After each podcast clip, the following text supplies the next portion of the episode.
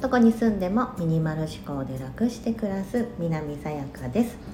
このチャンネルではアメリカに住むミニマリストの整理収納アドバイザーが3人の子育てをしながら自分で得た学びや気づきをお伝えしています。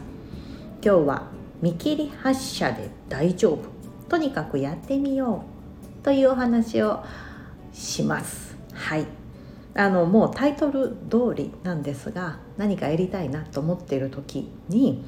あやりたい。いやでも私にはそのスキルがない。うん、なのでやっぱり一度勉強してからやらないと。資格を取ってからやらないと。セミナーを受けてからじゃないと。ってちょっと考えたことないですか？またはそれを考えて今足踏みしている、うん、セミナーを予約しようかなと思っているとか、うん、あのそれはそれで一つのいい行動ですよね。よし資格を取るぞとかよしその学びを今より深めるぞみたいなとこってもちろんもちろんすごく大事なことなんですがそればっかりやっててなかなか一歩が踏み出せないとか、えーと、かなりの時間が過ぎている。ということはないでしょうか。はい。えー、という時であのそのタイトル通りなんですけどあの大丈夫です。とにかく今の持ってるスキルでいいのでやってみようということです。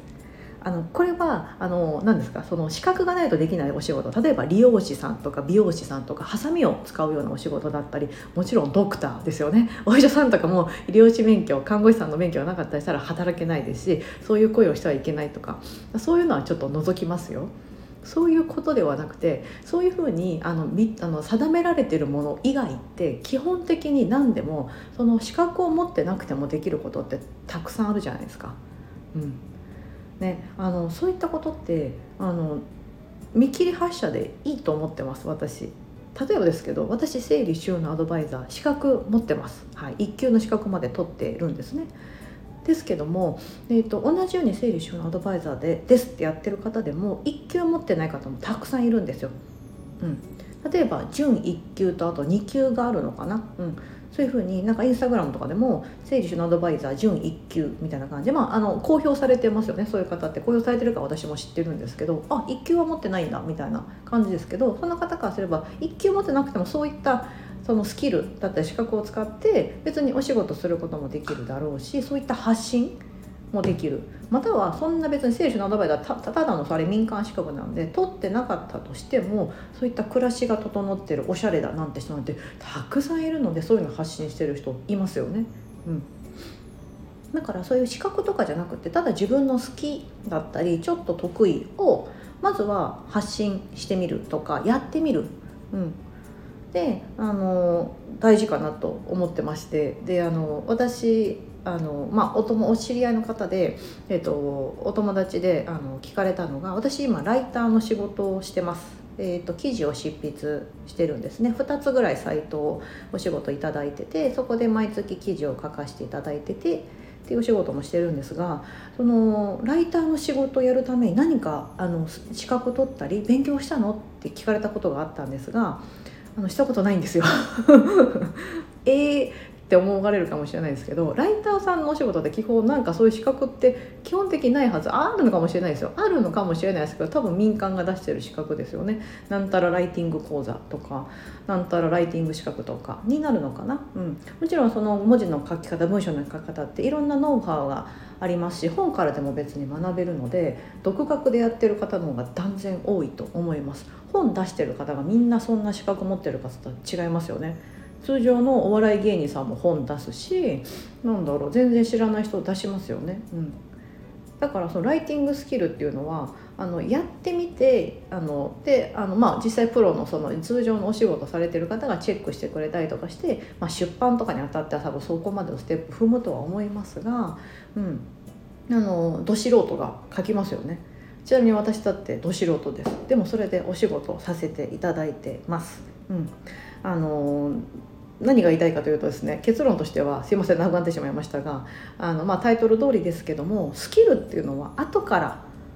うん、ついてくるもんだなっていうのは思います。いややっていくともちろんそうやって仕事として受け合ったりとか何か依頼されたりとかしてやるとやっぱそれに対して自分もあそこから調べようとか自分でダーってやってみていやちょっとなんか違うなとかも思えるのでじゃあ何が違うかなって調べるだろうし修正したりとかしてあと場数踏みますよね。何回も何回も書いていくと。そうすると勝手にスキルってやっぱり上がっていくんですよね。うん、何かはや出してみた反応が悪かった。あ何がダメだったんだろう。じゃあ今度こっちの切り口で行ってみようか。とかいうふうにあのこのスタンド FM の配信もそうなんです私。今まで100以上配信してますが結果って見れるんですね。どれぐらいの方が聞いていただいたのかなとか、うん、見れるようになってるんですけどあの配信のその回数が少なかったものに関してはあ皆さん興味なかったんだ だったりとかすごい配信のその再生回数がいいものに関してはあここういうのにやっぱ皆さん興味がある需要があるんだなってていうのが分かりますよね、うん、でもそれってやったからこそ、うん、100以上放送してきたからこそ分かることであって何もしなかったら分かんないんですよ。だから初めは手探りで何でもこっちかなこんな感じかな 今度はこっちの切り口から行ってみようとか言ってやるんですけどね、うん、あの多分仕事って何でもそうかなと思います。はい。